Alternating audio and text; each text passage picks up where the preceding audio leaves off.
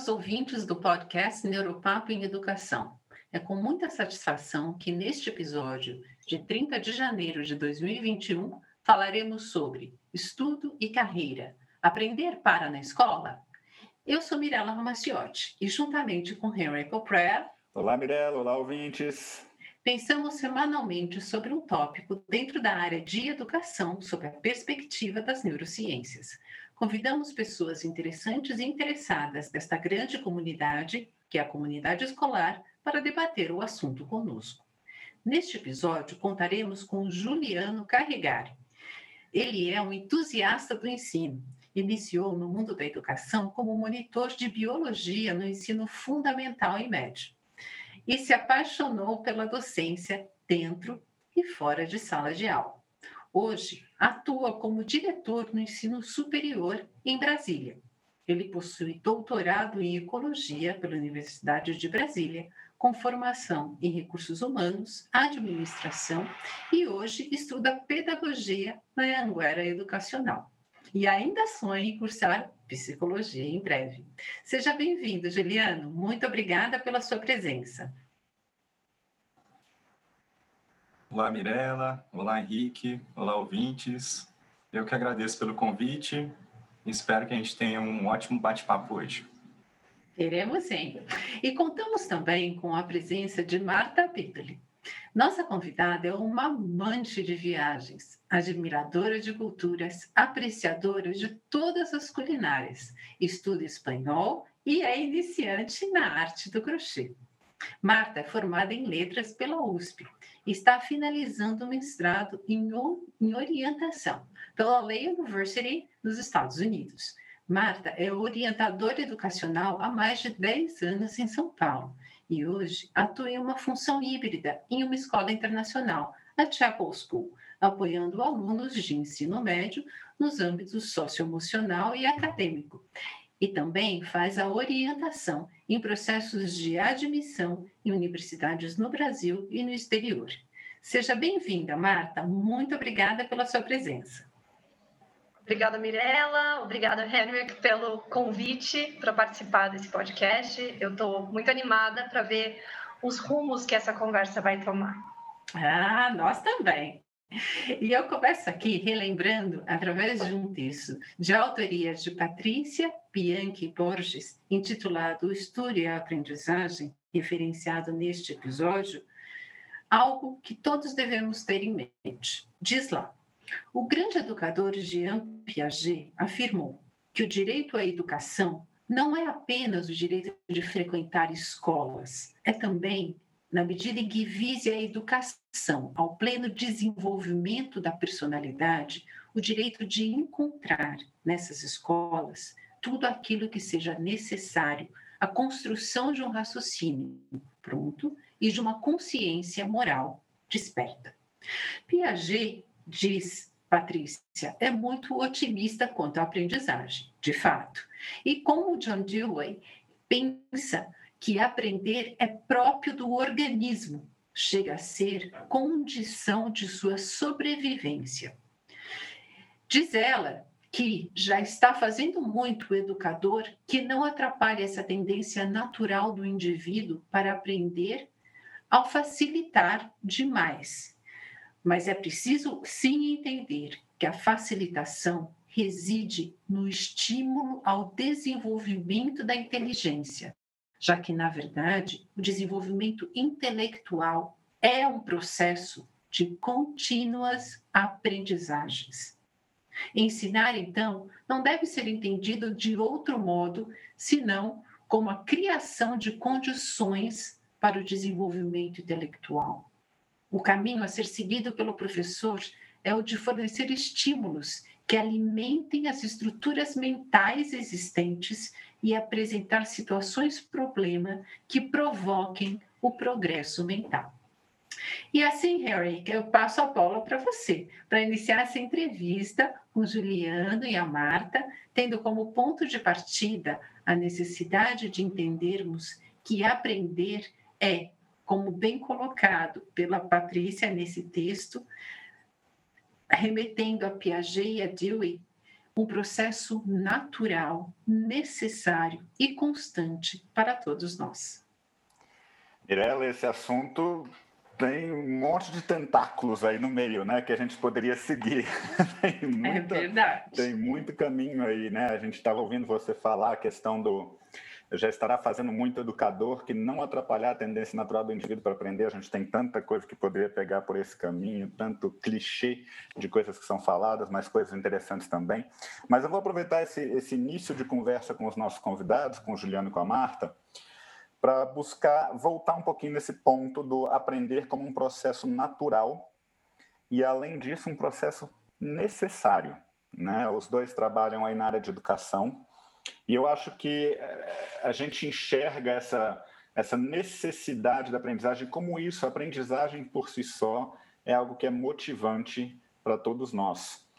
E eu queria ouvir um pouquinho deles, né, pela história que eles trouxeram aí deles, como é que eles enxergam essa questão da aprendizagem hoje, olhando para trás na vida deles, do processo que eles passaram, é, como um processo que vai além dos muros da escola, né? Por ser um processo natural, não é apenas algo que alguém obrigatoriamente colocou formalmente em um local e falou agora você aprenderá isso, mas é algo que parte também de nós.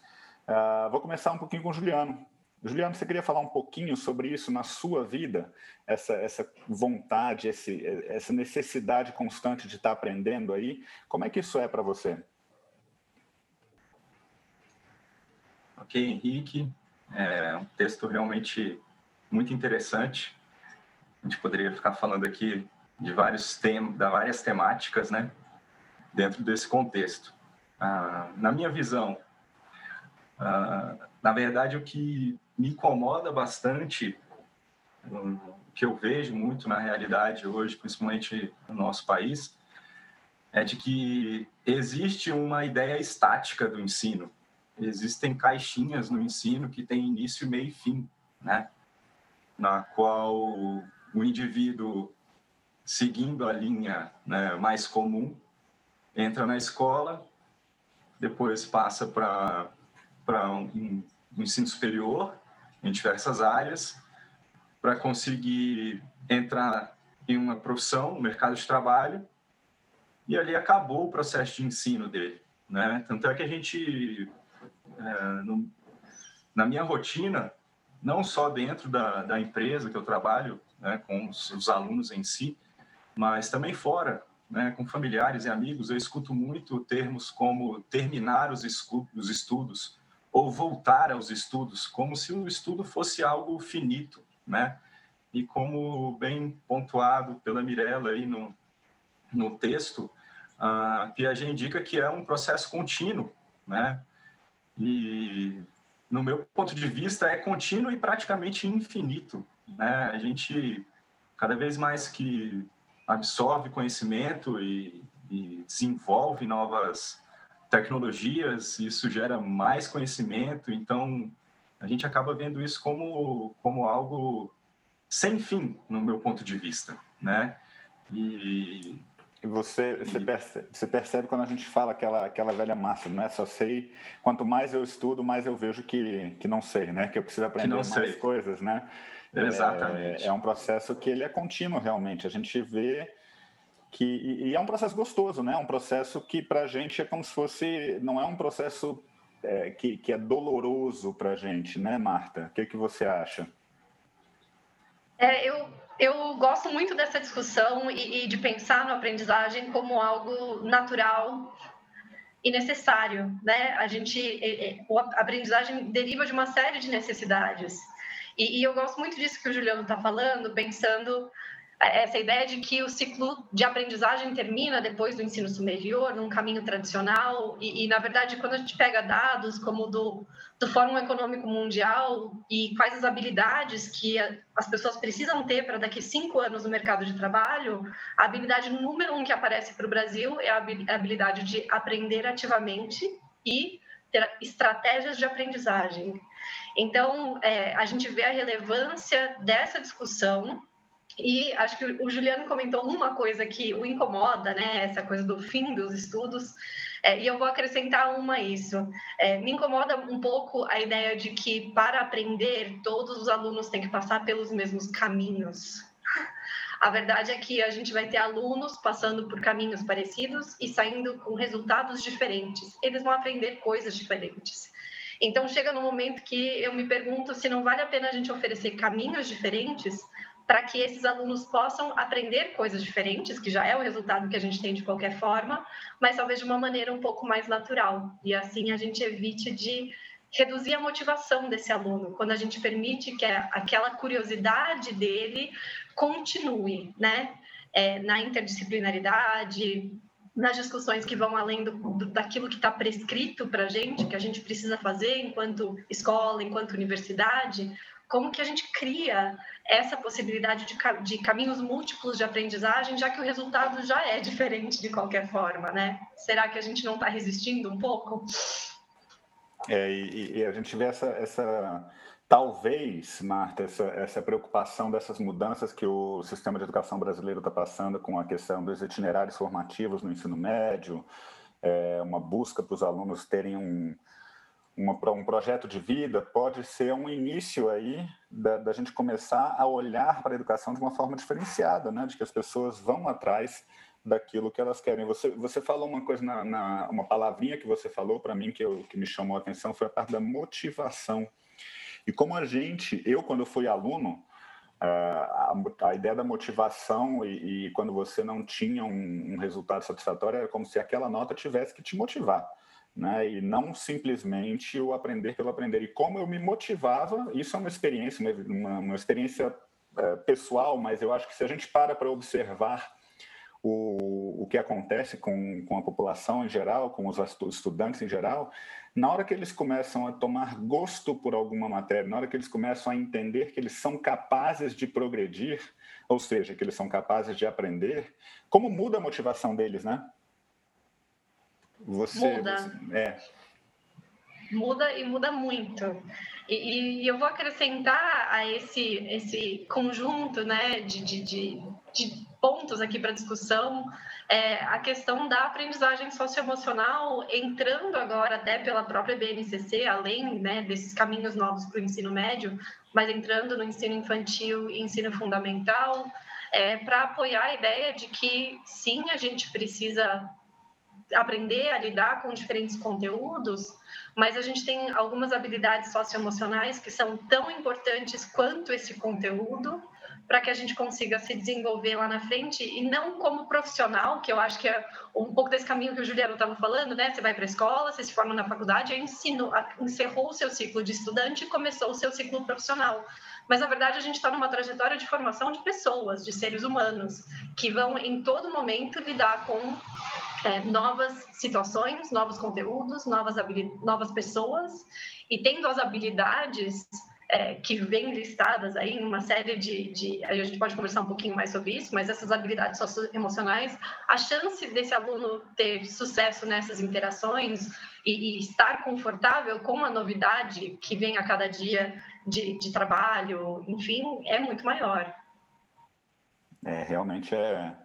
As habilidades socioemocionais estão são, são, são peças chaves aí, e como é que a gente consegue imbuir isso aí dentro do, dos alunos, né? Só para fechar esse primeiro bloco, dentro da área de atuação de vocês dois, o Juliano atua principalmente na área do ensino superior, então são alunos que já estão aí, provavelmente até já entraram no mercado de trabalho, ou estão retomando né, o, um, uma vida acadêmica, é, não estou falando nem de retomando um momento de aprender, hein, Juliano? Só pra... Mas retomando um momento dentro da Eu academia. Eu prestei atenção aqui é... na frase.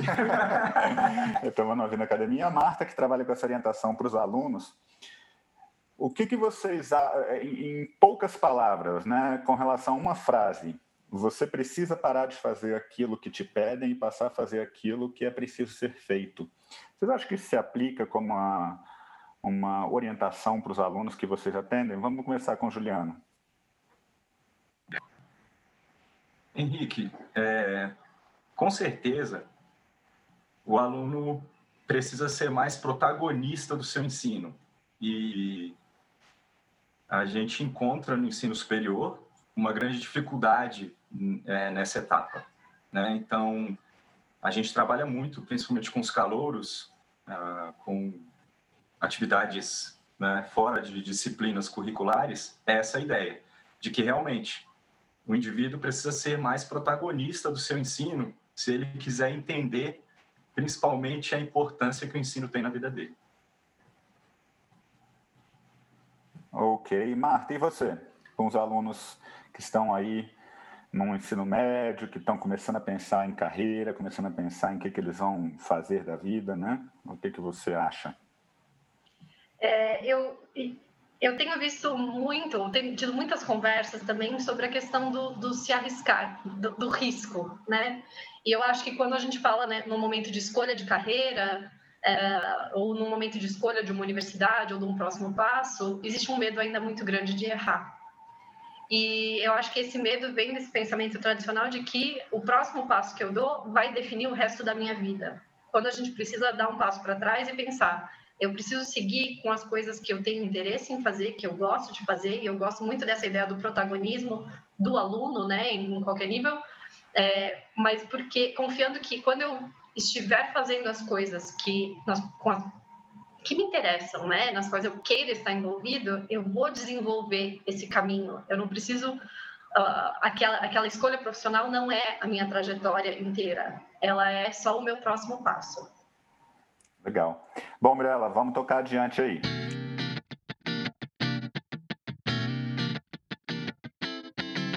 Nesse primeiro bloco, apresentamos nossos convidados de hoje, Juliana e a Marta, que toparam conversar conosco aqui no podcast Neuropalco em Educação sobre Estudo e Carreira, Aprender para na Escola. E começamos esse bate-papo conversando sobre o aprender. Prosseguimos no tema ouvindo de nossos convidados suas ideias, suas ideias sobre como aprender uma habilidade, uma competência, uma atividade que desenvolvemos ao longo da vida e precisamos ser protagonistas né, sobre isso é, e que a gente precisa aprender para sobreviver.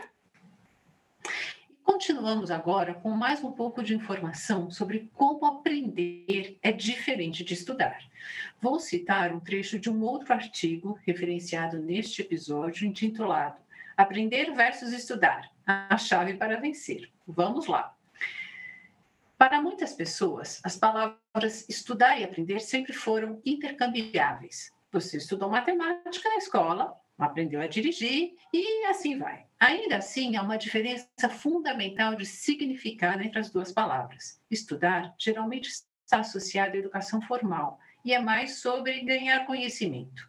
Aprender, por outro lado, não se trata apenas de adquirir conhecimento, mas de aplicá-lo em situações do seu cotidiano. A diferença entre estudar e aprender pode parecer trivial no início, mas não entender a diferença pode sim ser o ponto de ruptura para o indivíduo ou uma organização. E Complemento dizendo que a diferença entre estudar e aprender chega a ser crucial quando falamos em carreira. E para botar lenha nessa fogueira, vou convidar o Juliano e a Marta para um jogo rápido de perguntas e respostas. Juliano, vamos começar com você. Qual é o ponto difícil na escolha de uma carreira? Nossa, essa foi difícil mesmo, hein? Bem, Tem pergunta uh, fácil aqui. É, eu vou puxar até um gancho do que a Marta pontuou, é, que eu acho muito interessante, que a gente não valoriza o erro. E eu acho que isso dificulta muito a escolha de carreira, né? Porque uh, ao invés da gente estimular o aluno a a se desenvolver, não só para uma carreira, mas como pessoa, a carreira vai ser parte da vida dele, a carreira não vai ser a vida dele.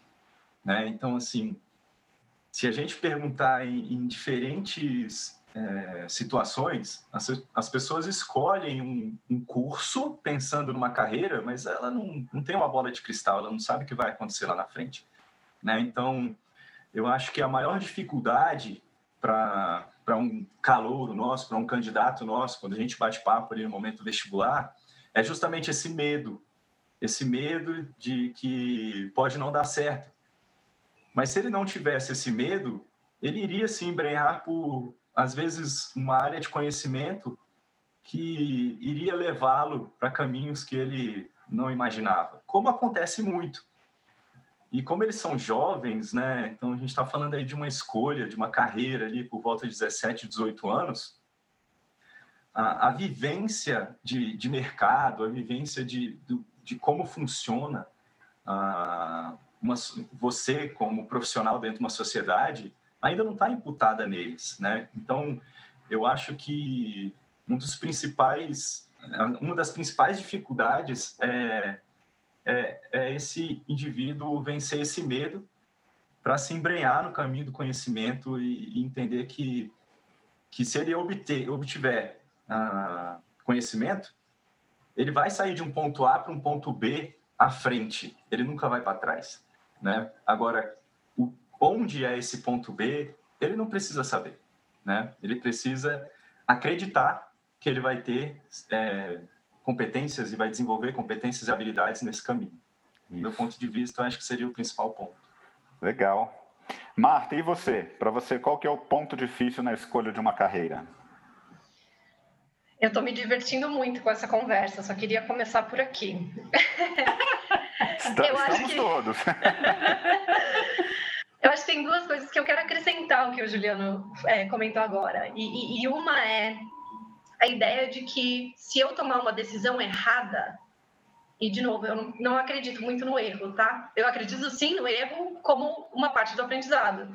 Então, a verdade é que nessa ideia toda, desde que eu consiga aprender alguma coisa e aplicar no meu cotidiano, mesmo que eu faça um curso, entre muitas aspas, errado, nada se perde. Aquele conhecimento que eu tive naquela, naquele começo de graduação, que depois eu resolvi mudar, ou naquela primeira graduação que no fim não era a área que eu queria atuar, não é uma coisa que eu perdi, é uma coisa que eu tenho, ela é minha, é um recurso que eu tenho para qualquer passo que eu for dar na minha carreira lá para frente. E a outra coisa que eu acho interessante é que tem uma estimativa aqui de que mais ou menos 40% das habilidades chave ligada a, ligadas a uma carreira ou a um trabalho específico, mas uma carreira, devem mudar num ciclo de cinco anos. Isso significa que a universidade não tem mais como preparar o aluno para uma carreira. A universidade ajuda muito no preparo e talvez no alcance de um primeiro emprego ali depois, né, naquela primeira área de formação. Mas o que vai definir uma carreira toda vão ser os passos que são dados a partir desse começo. Então, é, é, quando o Juliano fala chegar do ponto A ao ponto B, né? Não tem um tutorial no YouTube de como fazer isso, infelizmente, mas mais do que isso, o aluno não, ninguém tem como saber qual é esse ponto B. A gente não tem essa bola de cristal. E ao mesmo tempo que é um privilégio ter uma série de possibilidades que a gente tem hoje, gera muita ansiedade no jovem, não saber o que é uma trajetória específica de uma carreira. Uh, então, enfim, são várias coisas aí, eu não consigo escolher uma só. Desculpa, Henrique. Mas isso não tem problema nenhum, sabe, Marta? Porque, não. assim, eu acho que a beleza dessa conversa é justamente esses vários olhares, como, como se a gente tivesse com um caleidoscópio e tentando ver como fazer cada hora uma combinação mais apetitosa e interessante. E agora, Henry, que é a tua vez aqui de, de ficar com essa pergunta difícil, como falou bem o Juliano. E, o, o Juliano nos respondeu, acho que, olha, ele achou difícil, mas ele mandou bem essa bola, porque ele trouxe a ideia de, da importância de vencer o medo de errar. Aí a Marta complementou, dizendo que nada se perde na vida, e assim, eu, eu é, é, é posso falar de, de assim de pé junto, como isso é realmente muito importante. Além do fato de que ela, é, mais essa ideia que ela trouxe, de que não saber é, o próximo ponto causa sim ansiedade, mas a verdade é nenhum de nós tem bola de cristal. E Eric, para você, qual é o ponto difícil na escolha de uma carreira? Eu já te falei várias vezes aqui no podcast que vir depois dos convidados nem sempre é bom, né? Porque às vezes você pensa numa coisa e o primeiro convidado vai fala aquilo, aí você pensa no outro segundo vai fala aquilo. Aí você fica. Eu devia ter convidado, hein? Olha aí. talvez, talvez a gente tenha uma bola de cristal olha aqui. Aí, tá vendo? É, olha só. Mas uh, eu acho que eu vou juntar um pouquinho da ideia dos dois, Mirella. Eu acho que a questão de escolha de carreira, eu, eu tenho dois pontos, né? Da última vez foram três, agora são dois. É, mas são dois pontos que são chaves, mas eles estão bem relacionados, tá? É, primeiro passo é que a gente não ensina os alunos a tomarem escolha. E a gente aprende a fazer escolhas fazendo escolhas. Né? Então, é, eu costumo dizer que os alunos em muitas escolas não podem nem escolher a hora de ir ao banheiro. Eles precisam pedir permissão para alguém falar, agora você pode ir. Eles não conseguem nem escolher o momento que eles vão fazer alguma, uma, eh, alguma coisa que é uma necessidade biológica, né? Não pode escolher o tipo de roupa que vão usar, o que, que vão fazer, o que, que vão estudar. É alguém que está sempre escolhendo por eles.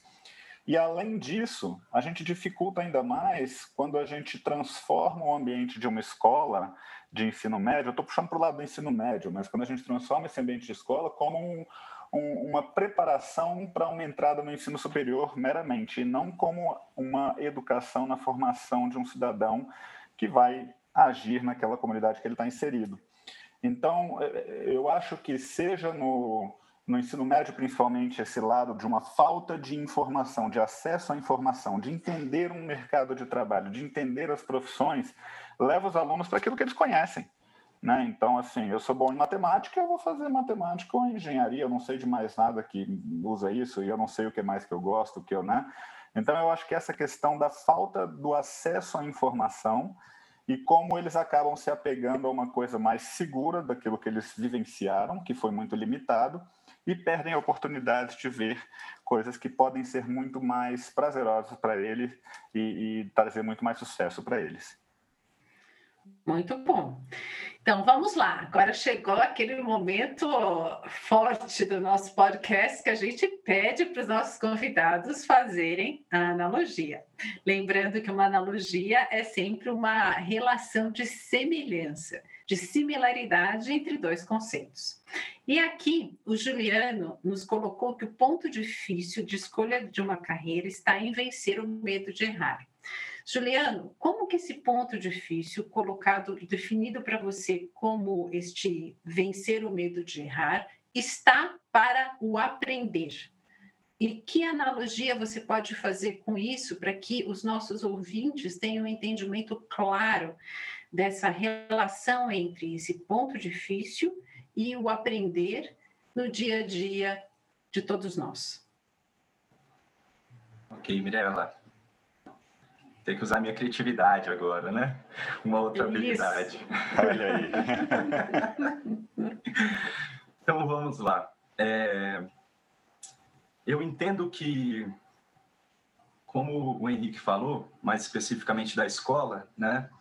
Eu aqui uh, representando a ideia de ensino superior, recebendo esses alunos ali da, do ensino fundamental e médio, eu entendo que as ferramentas utilizadas no processo de ensino e aprendizagem às vezes precisam ser revistas, porque elas geram medo e às vezes a gente ah, não enxerga em pequenas situações, né?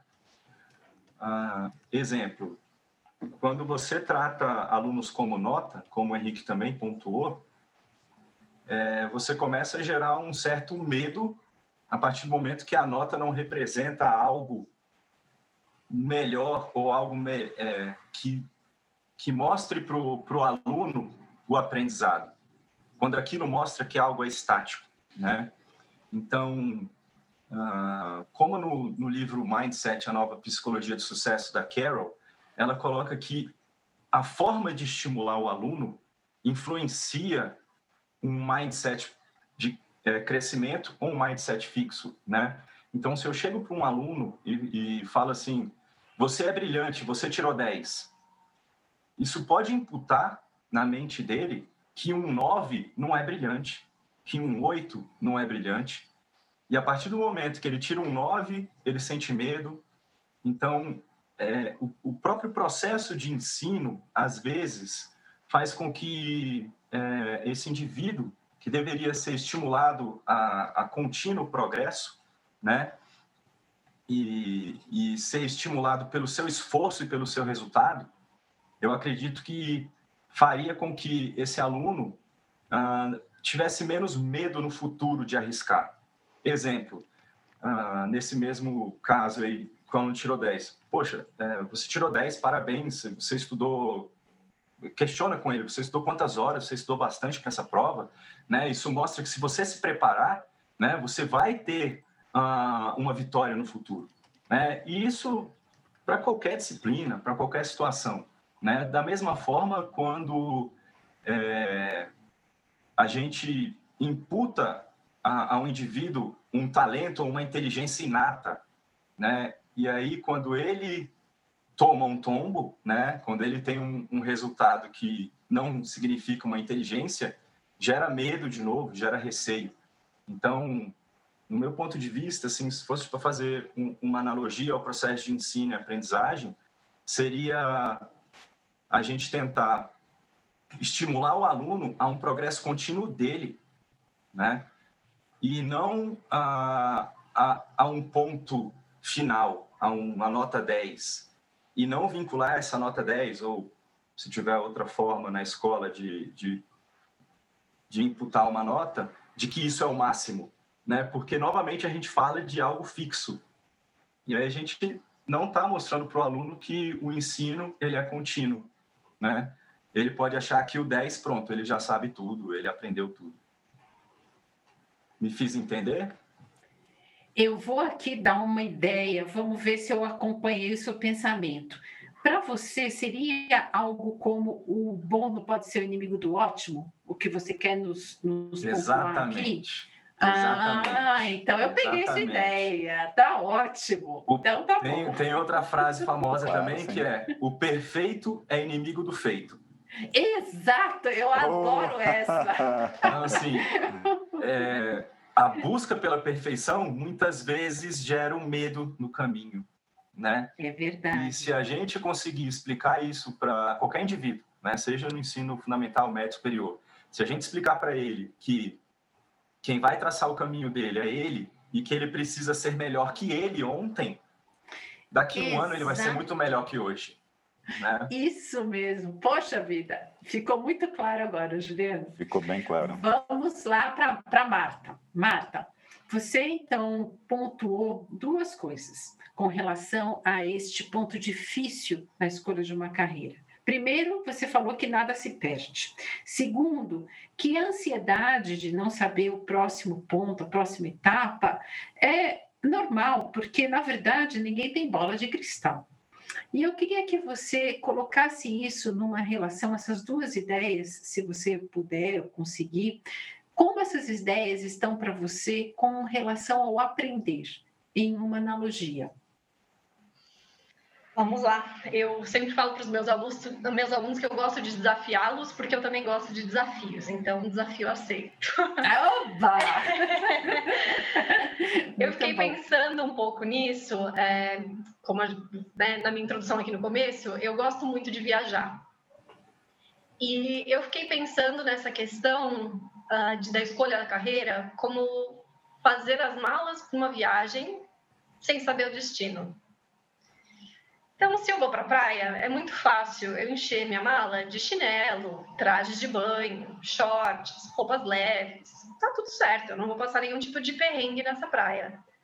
Agora, Verdade. se eu for fazer uma viagem em que eu não sei o destino, qual a minha maior chance de sucesso? Em que momento, o que, que eu preciso ter nessa mala para que eu me sinta segura? E aí, nesse momento, vale ter uma variedade de roupas, né? Se eu não sei exatamente qual destino, eu quero ter alguma coisa caso esteja frio, eu quero ter alguma coisa para usar se for um evento mais formal, eu quero ter alguma coisa para diversos momentos diferentes.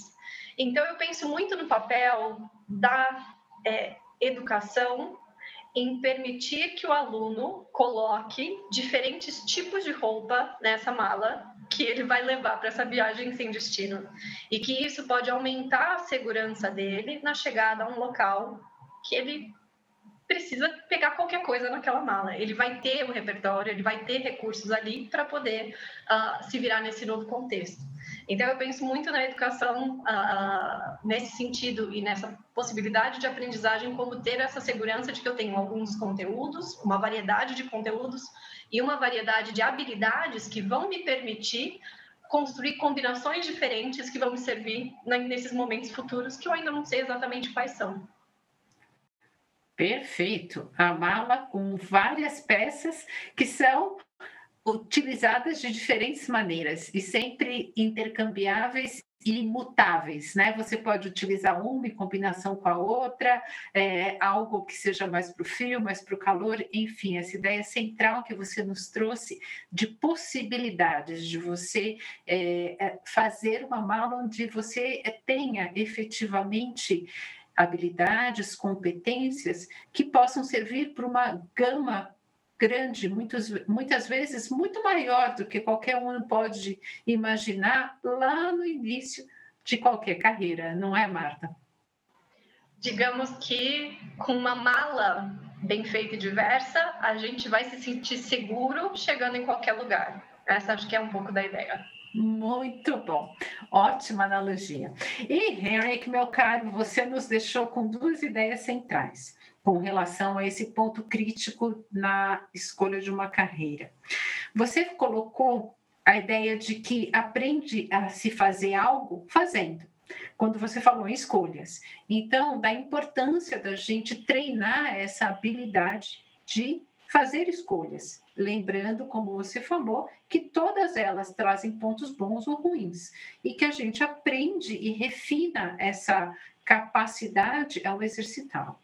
O outro ponto que você colocou é da, dessa armadilha do status quo, ao definir, então, o ensino médio como apenas o que é muitas vezes visto e praticado, não apenas visto pelos alunos e suas famílias, como praticado por alguns dentro da educação, como apenas uma etapa prévia à graduação, onde falta para o aluno um acesso maior à informação. Por isso que eu falei dessa armadilha do status quo, porque você ressaltou que o aluno fica onde ele está. Ou seja, ah, eu gosto de algo que tem a ver com é, pessoas. Então você vai para uma, né, é, para lidar apenas com A, com B ou com C, sendo que a gente tem hoje até Z de possibilidades, mas essa informação não está chegando onde precisa. Né? É. Como é que você pode colocar isso, num, esses dois pontos, então, que você ressaltou, numa analogia ah, com o aprender? Eu vou aproveitar o que a Marta falou, eu vou também trazer uma analogia de viagem. É, é, eu, vou, eu, vou imaginar, eu acho que assim. Pensa que você vai fazer uma viagem para determinado local. Vamos imaginar, eu vou fazer uma viagem para Nova York, por exemplo. Né? E eu vou numa agência e essa agência monta meu programa, monta tudo, tudo que eu vou visitar, onde é que eu vou, para o que, que eu vou fazer, o que, que é importante ser feito, é, você tem tantos dias, e eu vou e sigo esse roteiro certinho. É, e eu vou depois fazer uma outra viagem, eu vou para Florianópolis, e alguém vai, não, você tem que visitar isso, isso, isso, isso, né? Você vai fazendo, e as pessoas estão fazendo essas escolhas por você, te dizendo o que, que você precisa ver quando você vai em determinado local.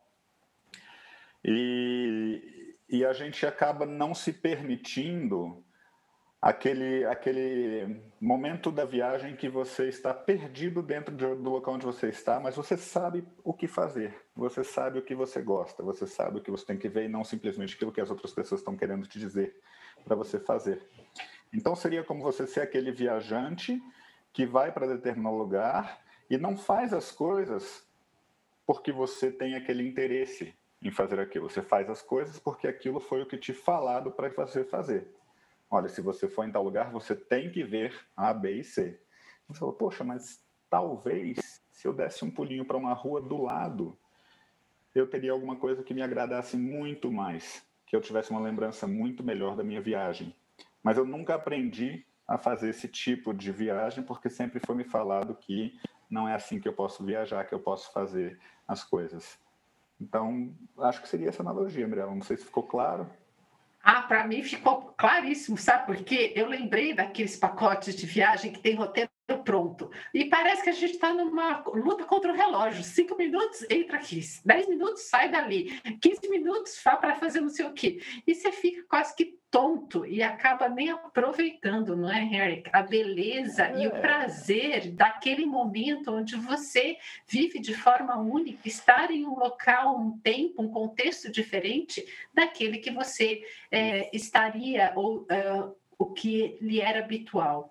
Eu acho que o que você trouxe nos ilustra muito bem como é bom a gente ter um roteiro, mas um roteiro que tenha a, a, espaço para escolhas. Sim. E escolhas que, que vão ser feitas por cada um de nós a cada momento. É isso? Exatamente. É isso mesmo. Muito bom. Então a gente pode tocar essa bola para frente, pode não? Podemos, vamos lá. Vamos tocar essa bola um pouquinho mais para frente. Vamos falar sobre por que aprender não para na escola. Então vamos lá, Juliano. Quando a gente fala em aprender não para na escola, o que, que lhe vem à mente? Henrique, me vem à mente de que o aprendizado ele faz parte da vida do indivíduo, não faz parte de um momento da vida dele. É isso que me vem à mente, resumidamente. Certo. Marta, e para você, quando a gente fala que aprender não para na escola, o que, que lhe vem à mente? Que a gente está aprendendo em tudo, tudo que a gente faz. É, é um aprendizado. E, e lembrando, quando a gente pensa em aprender como conteúdo, a gente aprende sim coisas novas todos os dias, mas quando a gente pensa em aprender como um repertório, a gente amplia muito essa possibilidade, né? A cada dia as experiências que eu tenho, tanto as viagens que deram certo, quanto aqueles perrengues de viagem, fazem parte desse aprendizado, né? Os acertos, os erros e tudo que tem ali no meio do caminho meio bagunçado faz parte desse aprendizado, faz parte de entender o mundo, faz parte de contribuir com o mundo também. É, e como a gente lida com essa, com o que a gente está vivenciando, que interfere muito na nossa aprendizagem. Vamos lá, Mirela, para você então, quando a gente fala em aprender não para na escola, o que, que lhe vem à mente? Bom, além dos pontos assim, é, bem essenciais, o do aprender fazendo parte da nossa vida, como trouxe a Juliana e a Marta, desse aprender está em tudo, né? Que é conteúdo e repertório, que eu adorei. Eu vou me reportar aqui ao artigo que eu citei agora por último, Henrik, sobre o estudar e o aprender, porque lá eles elencaram quatro motivos que ilustram bem por que, que aprender não para na escola e que ficou dando volta na minha mente. Vamos lá que eu vou com vocês aqui em cada, cada motivo. O, o primeiro tem a ver com o teste do conhecimento, que é aquela história de utilizar o conhecimento que se ganhou pelo estudo nas situações da vida real. E isso significa que muitas vezes a experiência pessoal é bem diferente do que se lê nos livros. E e a gente pode dar com os burros na água, né? Pode ter os perrengues da, da, da, tal viagem, mas isso também constrói a resiliência e a, a importante capacidade que a gente tem de aprender com os nossos erros. O segundo motivo diz com a insuficiência do estudo, e aqui o estudo no sentido restrito, do conteúdo que a Marta falou, para uma carreira. E aqui eu lembrei daquele mundo VUCA, né? do volátil, do incerto, do complexo, caótico e ambíguo, que significa aprender e reaprender constantemente. E também fala sobre a importância de cultivarmos as habilidades que podemos utilizar em diferentes contextos. Me lembrei aqui do que a Marta trouxe lá no início sobre as habilidades socioemocionais tais como aqui empatia e liderança, coisa que nenhuma inteligência artificial é capaz ainda de desenvolver, muito menos aplicar.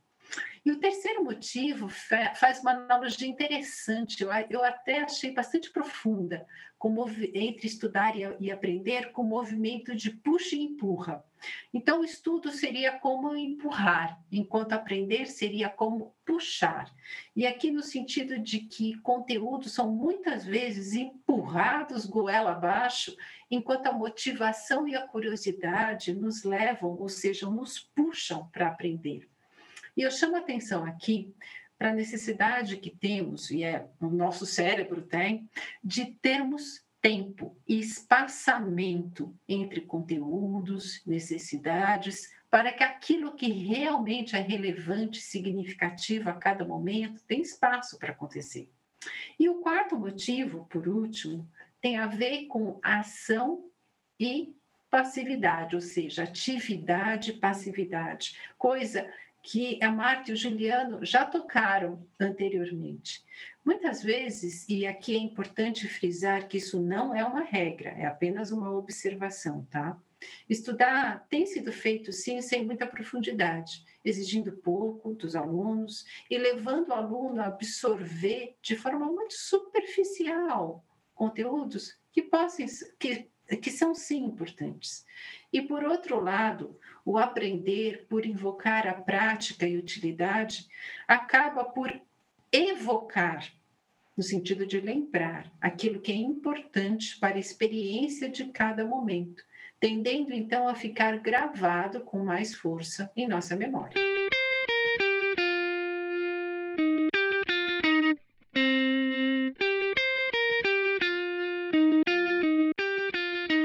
Até agora, nesse episódio do podcast Neuropapo em Educação, conversamos com Juliano e Marta sobre o tema Estudo e Carreira. Aprender para na escola? Começamos esse bate-papo com conceitos básicos sobre aprendizagem. Falamos também sobre as diferenças entre estudar e aprender. Tivemos analogias para entender como essa diferença é crucial na escolha de uma carreira. E também comentamos ideias centrais quanto a essa percepção errônea que temos de que aprender para na escola. E chegou a hora de ouvir dos nossos convidados uma história que se entrelaça com os tópicos que discutimos até agora. Juliano, você teria uma história para nos contar sobre o que discutimos até agora?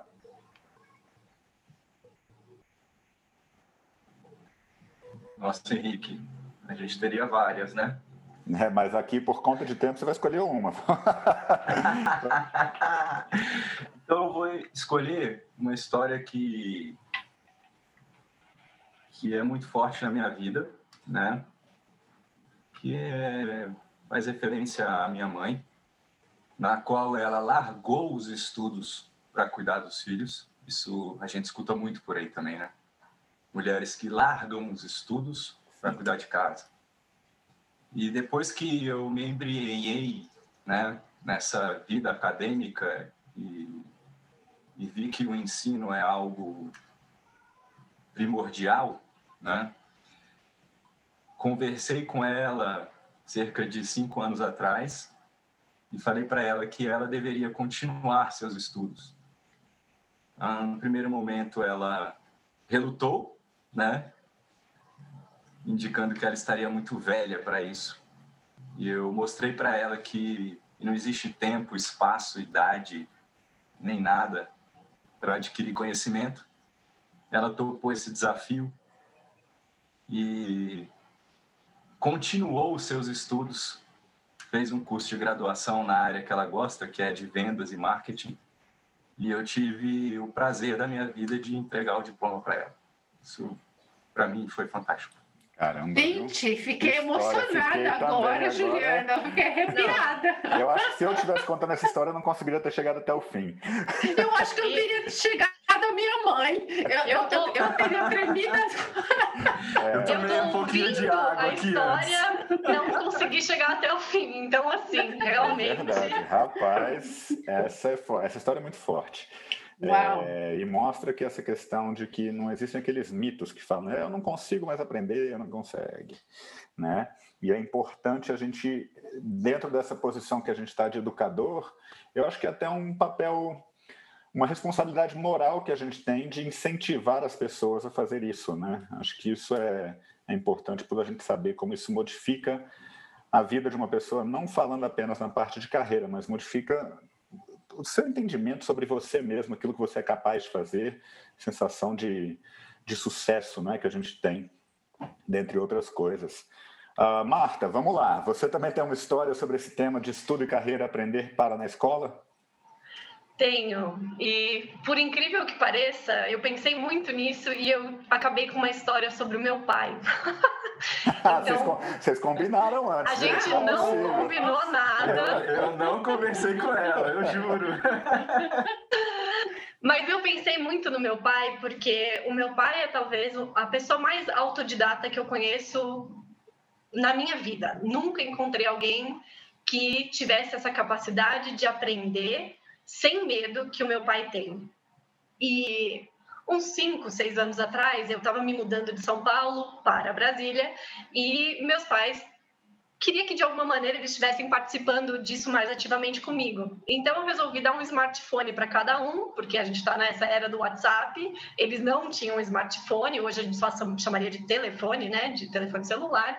Dei um para cada um e quando eu entreguei o celular para minha mãe, ela teve a reação normal de, mas eu não sei usar isso. Eu falei assim, pois é, você vai aprender. Entreguei para meu pai e ele falou assim, ué, mas não vai caber no meu bolso. então eu fico lembrando dessa reação do meu pai é, e, e, pensando assim, o meu pai em nenhum momento ele falou assim, ah, eu não vou aprender a usar isso aqui. Ele se perguntou, mas o que, que eu vou fazer com isso? Como Legal. que isso vai me servir e vai melhorar a minha vida, a minha prática, a minha comunicação, meu dia a dia. Então ele pulou a etapa do, mas que, como que eu vou aprender, né? Eu não sei. Isso aí não é o problema. A pergunta dele era como que eu vou usar. E eu penso muito nisso quando eu penso nesse processo de aprendizagem e nos porquê, no, no porquê, nos porquês de aprendermos, né? Muito bom. Muito boa essa história, viu? Realmente, essas histórias. Interessante a preocupação também dele, né, Marta? Se vai caber no bolso. É que para quem não conhece meu pai, podia pensar que era má vontade, né? Aquelas coisas de né, ter que pôr uma, né, um radinho de pilha de um lado, né, né? Mas conhecer meu pai não era esse problema. É. Ai, gente, bom, esse episódio está muito gostoso, mas a gente está chegando ao final do episódio sobre estudo e carreira, aprender para na escola. Então, para a gente fechar, nós gostaríamos de ouvir um pouquinho de vocês sobre sugestões ou implicações que vocês veem com relação ao que discutimos hoje sobre esse tema. Vamos trocar a ordem aqui. Marta, você que vai. Ah, não, vamos lá. É, já foi aqui, vamos lá. Marta, o que, que você tem a nos dizer sobre o que a gente conversou aqui pode transformar alguns aspectos do seu cotidiano? Eu, essa foi a parte que eu tive mais dificuldade de pensar por algum motivo. Mas eu vou pensar numa coisa pequena que eu tive que me desafiar a fazer, que é não me prender tanto aos roteiros, né? Eu trabalho no dia a dia com adolescentes, com professores, com gestores, dentro de um contexto de uma escola, né? Especificamente no ensino médio. E de tempos em tempos eu converso, né? As conversas que eu vou ter têm um objetivo, né? Praticamente todas. Eu quero chegar em tal ponto. E eu tive que aprender a permitir que a conversa fosse mais livre, porque às vezes o ponto que eu queria fazer não é o ponto que se apresenta naquele momento. Então, eu acho que é, a implementação disso, dessa conduta de, de aprendizagem, volta naquele uh, começo da nossa conversa de que a, a, aprender é um caminho natural. Então, às vezes, a gente tem que deixar o roteiro de lado e deixar a coisa correr um pouquinho mais solta para que a gente veja onde aquilo vai chegar. Muito bem, go with the flow, ou seja, deixa fluir, né? muito gostoso. E é muito difícil, né? Porque a gente tem prazos, objetivos, é, tem oh. resultados, tem. Mas assim, o benefício tem sido muito grande para mim, pessoalmente e como profissional, permitir que a coisa se desenrole um pouco antes de eu tentar resolver. Uh, que... Então, isso é a prática. Márcia falando agora, eu fiquei pensando, quando a gente pensa nessa questão de prazo, objetivo, o que, que tem que cumprir, tudo como a gente vai para uma visão muito de uma máquina que tem que funcionar, que não tem nenhuma outra intercorrência, e na verdade a gente está lidando com pessoas, né? E o, a gente precisa dar esse tempo diferente para que as coisas aconteçam. Nem tudo vai acontecer exatamente naquele momento exato. Exato. Ah, Juliano, vamos lá. Você, então, que modificações no seu cotidiano ou que sugestões implicações você pensa que são importantes de acrescentar aqui ou que podem transformar o seu cotidiano com base no que a gente discutiu aqui hoje?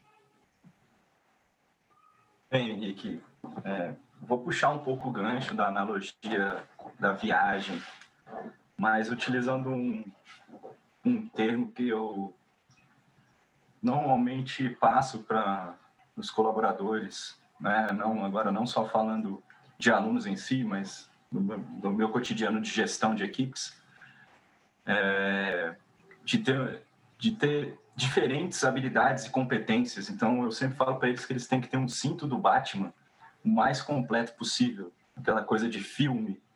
Quanto mais coisas você tem nesse cinto, mais preparado você vai estar para aquilo que você não sabe que vai acontecer. Então, no, no meu cotidiano, eu eu acredito que é, essa ideia de que o aprender é sim infinito me permitiu ter a humildade de aceitar que eu não estava preparado para assumir certas posições.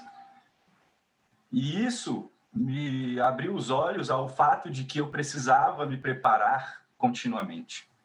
Então, é, hoje eu continuo e vou sempre continuar estudando, né? Não só conteúdo, como a gente discutiu aqui hoje, conteúdo é, é sim extremamente importante, mas o desenvolvimento de múltiplas habilidades hoje no mercado de trabalho e fora dele é muito importante para o seu relacionamento humano dentro da sua família, é, com amigos e, e isso tudo advém do, do conhecimento.